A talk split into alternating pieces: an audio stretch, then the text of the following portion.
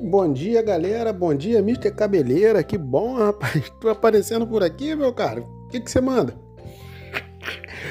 Fala aí, Luiz. Claro, meu amigo. Fiquei sabendo que tu retornou, meu cara. Gostaria de saber o que, que tá arrumando aí, cara. Conte pra nós o que, que você tá fazendo. Tá fazendo novos textos, novos... novas coisas, tá ligado? Fala pra nós.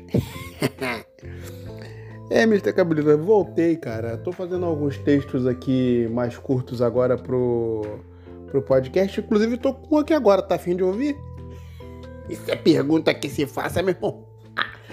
Claro, manda aí, manda aí. Ainda mais, aproveitando um domingão. Se for de domingo, vamos ficar todos muito felizes. Manda pra nós, tá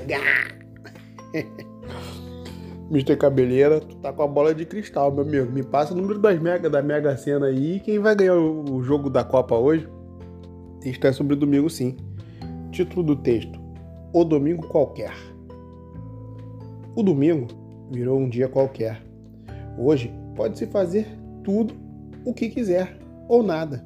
Virou um dia normal em tempos anormais onde a racionalidade é posta à prova, onde se ganha um prêmio quem melhor entender a mente humana. Verdade e mentira, ali, lado a lado no mesmo caminho. E é você quem decide o que vai fazer. Mas lembre-se, faça a coisa certa. Bom domingo de verdade. É isso aí, galera. Texto rapidinho. Mr. Cabeleira presente aí também. Já tivemos o um contato aí com o Otto Terêncio. Bora música cabeleira na área. Um texto curto, rapidinho. Um domingo. Bom domingo. Boa semana para nós.